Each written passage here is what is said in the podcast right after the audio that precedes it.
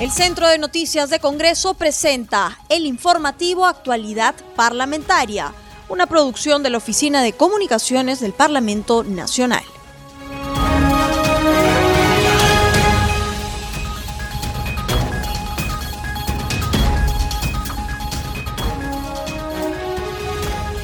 ¿Cómo están amigos? Bienvenidos al programa Actualidad Parlamentaria, una producción de CNC Radio del Congreso. Este programa se transmite en las regiones de Amazonas, Radio Estéreo 99, en Arequipa, Radio Azul, en Cusco, Radio Vilcanota 1570 AM 91.9 FM, en Huánuco, Radio Chalon Plus, en Junín, Radio Superlatina. Los saluda Rómulo Vargas y los acompañaré en esta jornada informativa.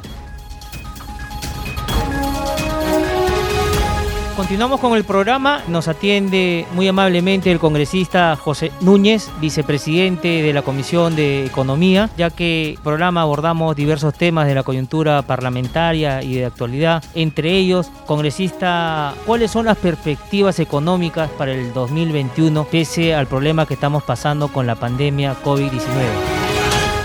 Bien, mira, la situación en la que nos encontramos en este momento es bastante incierta. Ah, terminando el año 2020, eh, nuestras expectativas no eran muy positivas referente a, la economía porque, porque estábamos empezando una segunda ola y los, los índices macroeconómicos nos indicaban que el crecimiento del año 2021 pod iba a ser, este, en el mejor de los casos, muy similar al del 2019 y esto, eh, perdón, al 2020 y esto no era nada favorable porque hemos decrecido en el 2020 con relación al 2019, se perdieron muchos puestos de trabajo, pasamos de una economía eh, formal del del 30% a una economía formal del 20%, la informalidad había aumentado y a lo que le, le, añadimos en este momento es la incertidumbre política, porque no se tiene definido bien quién podría salir en las próximas eh, no se tiene muy claro los planes de gobierno del, del candidato que hoy en día lidera las elecciones eh, y esto pues este es un retroceso mucho mayor porque no hay incentivos para invertir y es más, o sea, ahorita el incentivo es a la desinversión porque no sabemos a qué nos vamos a exponer. Así que esta situación hace que nuestro panorama económico sea mucho más triste que el del año anterior, ¿no? Congresista Núñez, y en ese sentido, ¿usted ha tenido la ocasión de leer los programas económicos de ambos candidatos, en este caso de Pedro Castillo y Keiko Fujimori? Sí, eh, si bien podemos ver el plan de gobierno de Keiko Fujimori, que en años anteriores se basaba su modelo económico en el impulso de la gran inversión, sí eh, existe una variación en, esta nueva propuesta de plan de gobierno, donde no solo considera eh, el incentivo a la gran inversión, sino también al fortalecimiento de la pequeña y mediana empresa. Eso es bastante saludable, porque toda economía desarrollada se encuentra sostenida por la pequeña y mediana empresa, y es algo que se había dejado de, como, como objetivo eh, de plan de gobierno de todos los gobiernos anteriores. En el caso del plan de, de del señor Castillo habla eh, simplemente de, de, ayudar a la economía, pero a la empresa, pero a la vez existe un discurso también por destruir a la gran empresa. Entonces, aquí no se trata de destruir a nadie, sino de fortalecerlos a todos.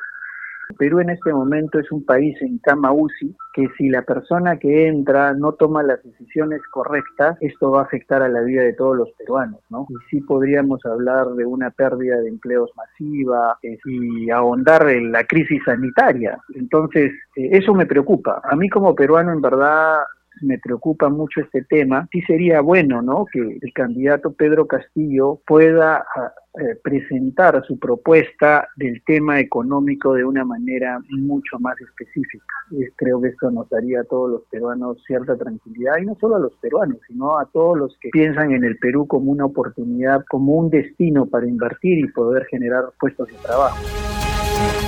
Congresista Núñez, y en esa línea de, trabajo, ¿usted coincidiría con algunos economistas que afirman que se debe de impulsar la inclusión financiera de la población y capacitar a las micro y pequeñas empresas, MIPES, para aumentar su competitividad?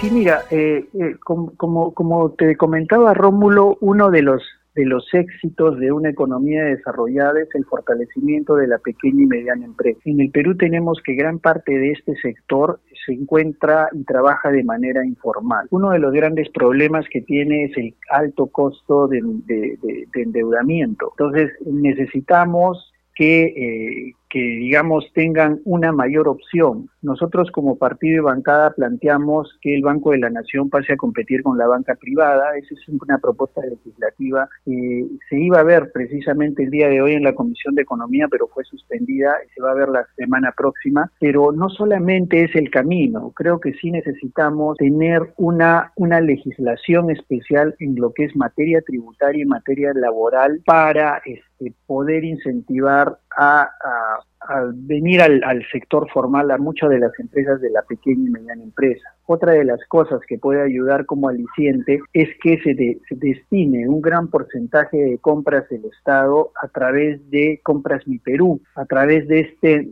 de este mecanismo se les podría darle eh, oportunidades de, de mercado a un gran porcentaje del sector informal y ayudaríamos a reducir. Creo que se necesita hacer una, una reingeniería completa de lo que es eh, el plan, eh, digamos, el, objetivo de Estado en lo que implica fortalecer a este sector, ¿no? que nunca antes se ha hecho. Eh, dentro de esto también viene, como bien lo has mencionado, la capacitación, porque tenemos que enseñarle al pequeño y al mediano todas las oportunidades que existen, no solo dentro del Perú, sino fuera. Hoy las fronteras ya no existen. De la misma manera existen eh, muchos eh, tratados de libre comercio que permitirían incursionar muchos productos en mercados extranjeros. Pero para eso se necesita tecnificar a la industria, capacitar y este, eh, mostrarle las nuevas oportunidades que existen en el mundo. Eso es fundamental. Congresista Núñez, y siendo positivo, ¿cree usted que se podría crecer hasta un 12% al cierre del 2021? Yo creo que si lo comparamos con el año 2019, aún así estaríamos creciendo. Yo sí creo que podría ser posible, pero va a depender mucho del escenario electoral. Y en este momento la inversión en el Perú está completamente paralizada. O sea, nadie va a invertir hasta que no se decida quién es el nuevo presidente del Perú. Dependiendo de los resultados, este 12% podría incluso mantenerse o inclusive eh, incrementarse un poco más dependiendo de las políticas que ejecute el gobierno que Congresista Núñez, y cambiándole de tema en el ámbito político, ¿qué opinión le merece el tema de la inhabilitación por 10 años del expresidente Vizcarra que se ha dado hace poco ¿no? en el Congreso? Y también el tema de ex congresista y ex contralor de la República, Edgar Alarcón. Miren, con el caso del congresista Edgar Alarcón, eh, se, ha, roto un mito que se, tenía referente al Congreso de Otorongo no come Otorongo. Eh, sobre el señor Alarcón pesaban denuncias bastante graves eh, realizadas por la Fiscalía, pero estas no podían prosperar en la medida que el Congreso no aprobara las denuncias constitucionales establecidas en esa línea. Bajo esa línea, el Congreso aprobó todas estas denuncias iniciadas, tenían indicios suficientes como para poder iniciar los procesos y las denuncias contra el ex congresista Edgar Alarcón y lo aprobó. En ese momento es que se pidió que para que no existiera ninguna interferencia se lo sea separado el señor Alarcón, eh, se procedió a la votación y así se dio. Considero que el, tener un cargo eh, de elección popular no debe de ser una ocasión para limitar la, justicia dentro de nuestro país. Así, creo que eso se debe de mantener por los congresistas, por los, por el nuevo parlamento que ingrese, y entonces me parece perfectamente bien separado. En el caso del señor eh, Martín Vizcarra, lamentablemente, pues este, no podemos dejar de lado lo que hizo, anteponiendo su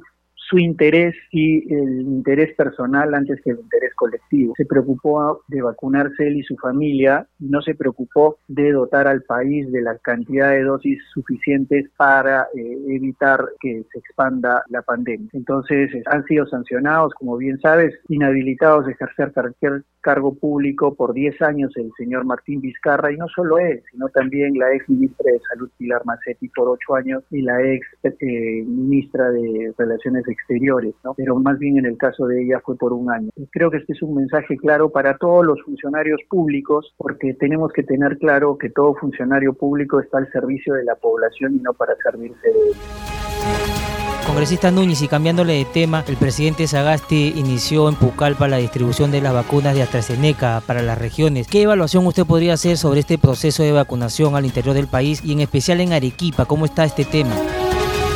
Bueno, creo que a nivel nacional el sistema de vacunación es bastante decario. Si bien han llegado vacunas para el sector, para el Ministerio de Salud, tenemos que no en todas las regiones se ha iniciado la vacunación a través de salud y eso es lamentable, porque la vida de todas las personas es importante. Se ha dado prioridad a la vacunación en Lima, pero Lima no es el Perú, ¿no? Si bien una de las excusas iniciales era que no llegaba la suficiente cantidad de vacunas, creo que no es la, respuesta más adecuada, porque debería de repartirse en la misma proporción a nivel nacional y no se ha hecho. Hay regiones como Arequipa que tienen ya eh, completamente preparado su cadena de frío, todo está listo para poder eh, vacunar, pero sin embargo las vacunas no llegan. Así que esperemos que las próximas dosis se empiecen a distribuir a todas las regiones del Perú porque la vida de todos los peruanos es importante. No existe una vida que valga más que la otra, todas valen lo mismo y esa debería ser la prioridad del Estado. Lamentablemente no vamos en esa línea, así que yo soy bastante crítico con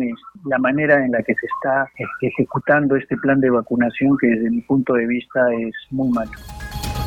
Congresista Núñez, y en torno al pleno que se desarrolló el día de ayer, que ya decidió continuar con el proceso de elección de magistrados del TC, hasta que por fin se dio este tema, congresista.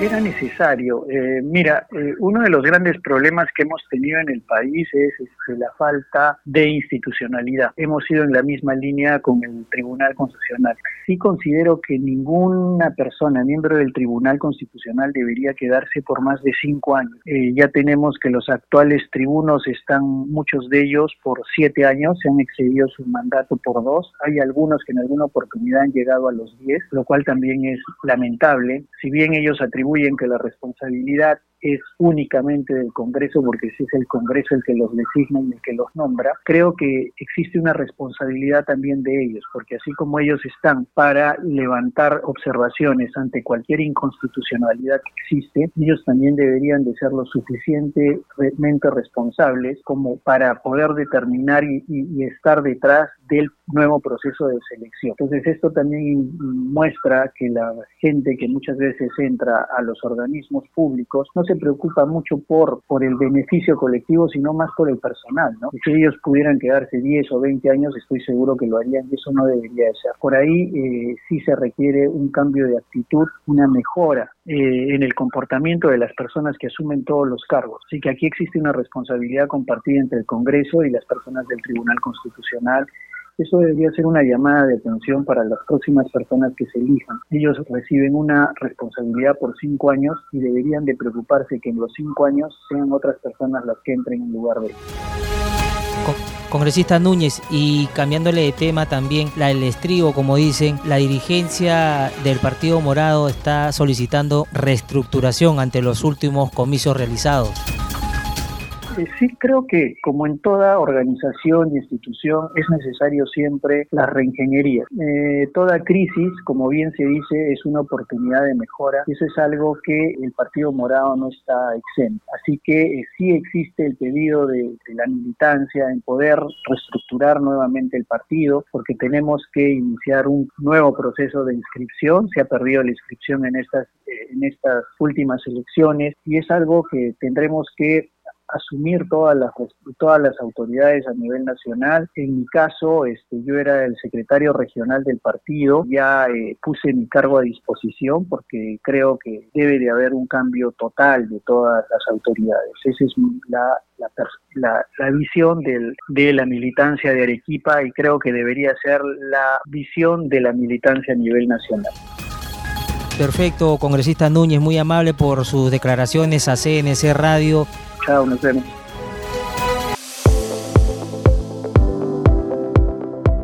Ahora vamos pase a nuestro segmento Congreso en redes. En la línea telefónica estamos en comunicación con nuestra colega de la multiplataforma del Centro de Noticias del Congreso, Estefanía Osorio, para que nos cuente las actividades de los congresistas en las redes sociales. ¿Cómo estás, Estefanía? Bienvenida al programa. Muchas gracias Rómulo por el pase y bienvenidos a la secuencia Congreso en redes. Un saludo especial a todos los que nos escuchan a nivel nacional. Vamos a empezar con algunas publicaciones de los congresistas en las redes sociales y empezamos con el Congreso de la República. En su cuenta oficial de Twitter va a conocer que el Pleno Virtual guarda un minuto de silencio en memoria de los valerosos comandos Chavín de Guantar al conmemorarse 24 años de la exitosa operación militar. Continuamos con Congreso en redes. En Twitter, la legisladora Mirta Vázquez del Frente Amplio anunció que hoy se inicia la primera jornada de diálogo intercultural junto a las organizaciones de ronderos y ronderas de diversas partes del país para recoger sus aportes a la propuesta legislativa de reforma constitucional que busca fortalecer sus facultades jurisdiccionales. Y en otras informaciones desde las redes del Congreso se indica que un día como hoy, hace 107 años, nació el aviador peruano José Abelardo Quiñones. En reconocimiento a este héroe nacional, el Congreso de la República, mediante la Ley 3189, nombró el espacio aéreo del Estado peruano como Cielo de Quiñones. Seguimos con más noticias desde las redes sociales. En Twitter, el legislador Daniel Oceda del FREPAP brinda un saludo al conmemorarse hoy el Día Internacional de la Madre Tierra. Indica que el propósito es reflexionar y ser conscientes sobre los problemas de contaminación ambiental, sobre población, depredación de nuestra flora y fauna, entre otros relevantes aspectos.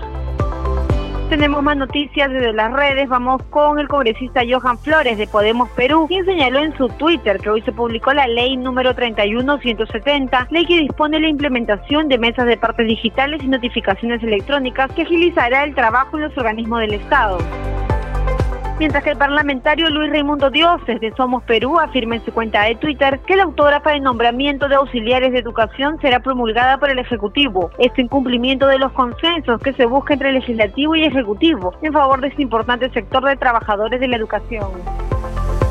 Bueno, Rómulo, esto fue nuestro segmento Congreso en redes. Sin antes mencionarles que no se olviden de seguirnos a través de nuestras redes sociales. Ya saben que estamos en Facebook, Twitter e Instagram como Congreso Perú. Adelante contigo en estudios.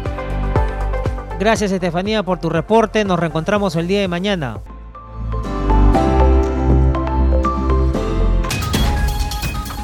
Continuamos con el programa y estamos en la línea telefónica con el congresista Jorge Vázquez, integrante de la Comisión Permanente y de la Comisión de Constitución, entre otras. Congresista Vázquez, antes de ir a los temas de fondo, ¿qué le parece el proceso de vacunación que viene desarrollando el gobierno al interior del país?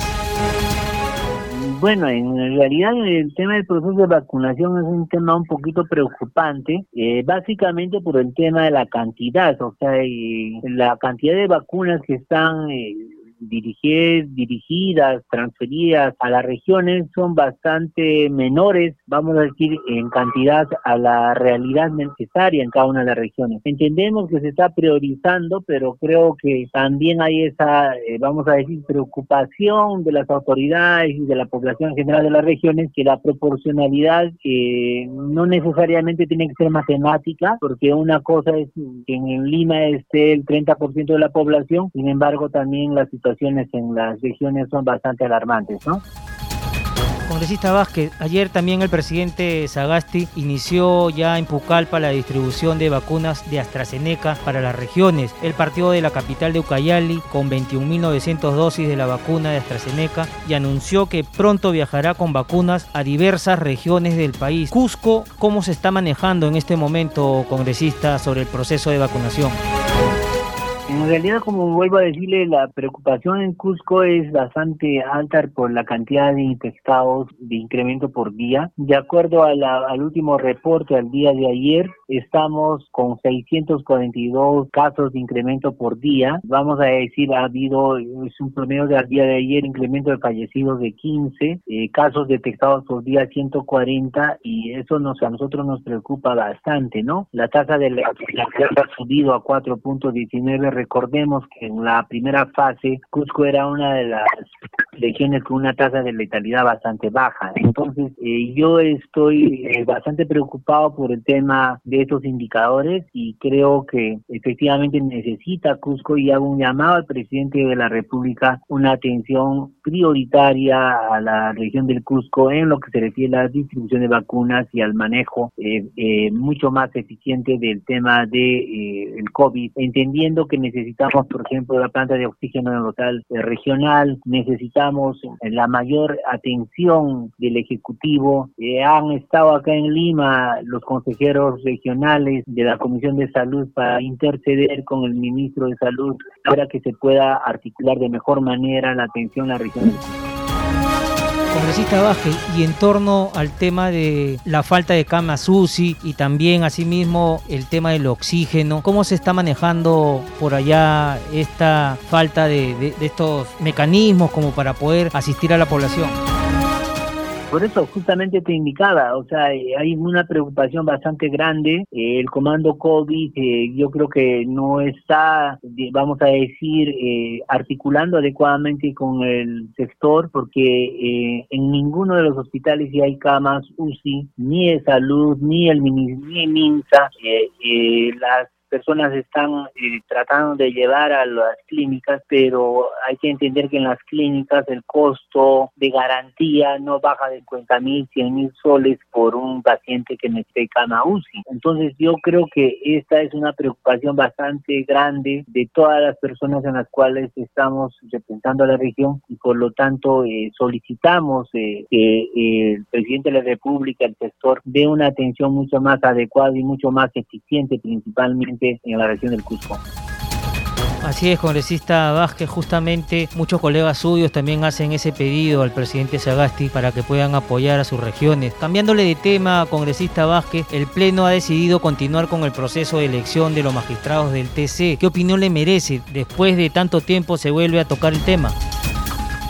Yo creo que sí, pero en realidad eh, nosotros desde la bancada de Acción Popular siempre hemos apostado y siempre hemos, apoyado el tema eh, de que este esta comisión continuara y terminara su, su, eh, vamos a decir, el trabajo encomendado, ¿no? Lamentablemente, en un determinado momento muchas bancadas retiraron a sus representantes de esta comisión. Yo más bien incluso soy mucho más crítico en ese sentido. Debió haber continuado con la cantidad de miembros mientras exista, digamos, una mayoría mayoría. Sin embargo, creo que el presidente de la comisión, en un acto mucho más democrático, ha esperado que se constituya adecuadamente esta comisión y, y eso es lo que se ha hecho en el Pleno, ¿no? Porque en realidad la, práctica parlamentaria no te dice que cuando se retiren uno o dos ya no hay comisión, sino lo que tienes que tener es la mayoría, eh, vamos a decir, legal de este, de este, de esta comisión y por lo tanto debió haber continuado dentro de su trabajo. Pero como quieren hacerlo, digamos, hacer más transparente, más democrático y con la mayor eh, participación, entiendo que el presidente de la comisión ha sido absolutamente transparente en ese sentido y bueno, eh, ha esperado que se conforme la comisión para continuar y eso es lo que ha hecho el Pleno y eso entiendo de que eh, es lo mejor, creo que este Congreso tiene toda la autoridad, vamos a decir, para poder nombrar al Tribunal Constitucional.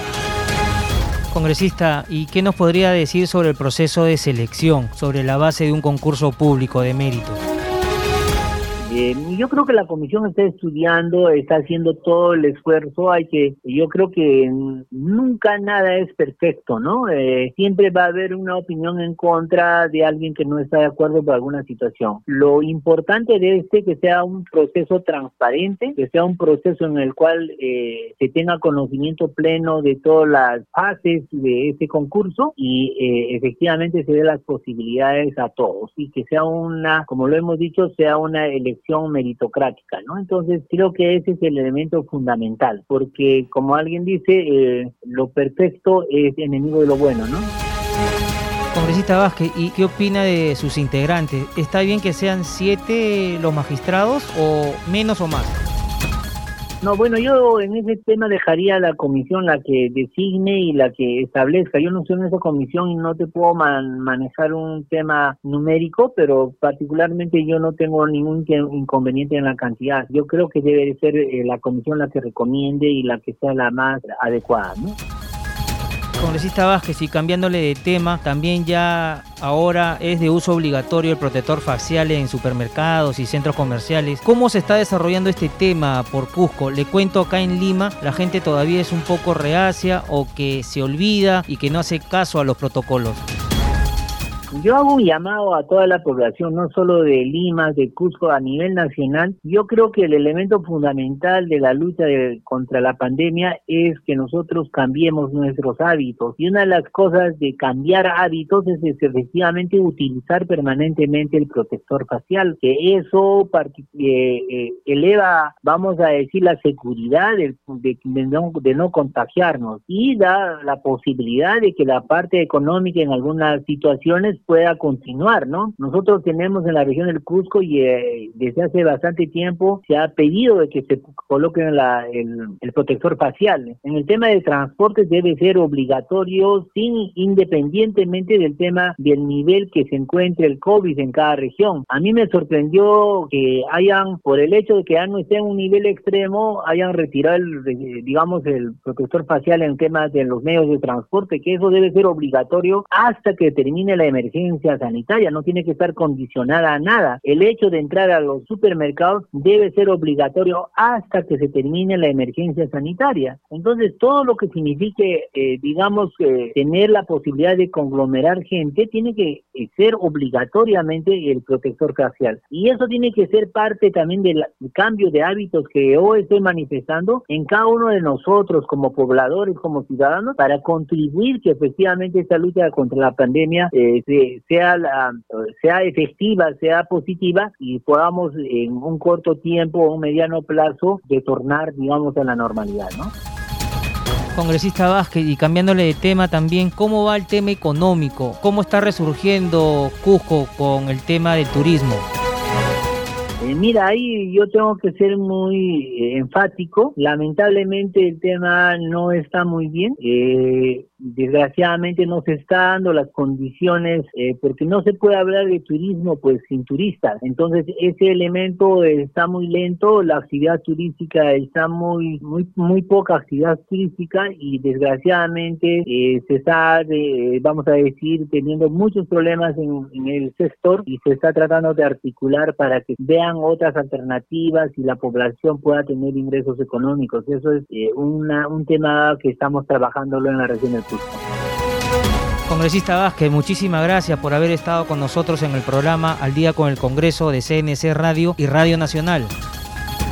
No, Rómulo, muchísimas gracias a ti más bien por la oportunidad que siempre me das. Eh, un gran abrazo y saludo a toda la población y especialmente a mi región del Cusco y siempre a vuestra entera disposición. Muchísimas gracias.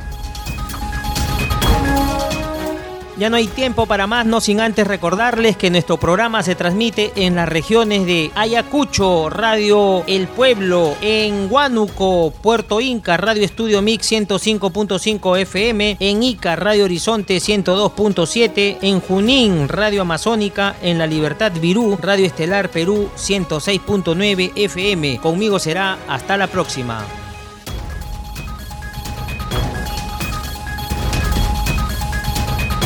El Centro de Noticias de Congreso presentó el informativo Actualidad Parlamentaria, una producción de la Oficina de Comunicaciones del Parlamento Nacional. Los invitamos a visitar nuestras redes sociales y sitio web www.congreso.gov.pe.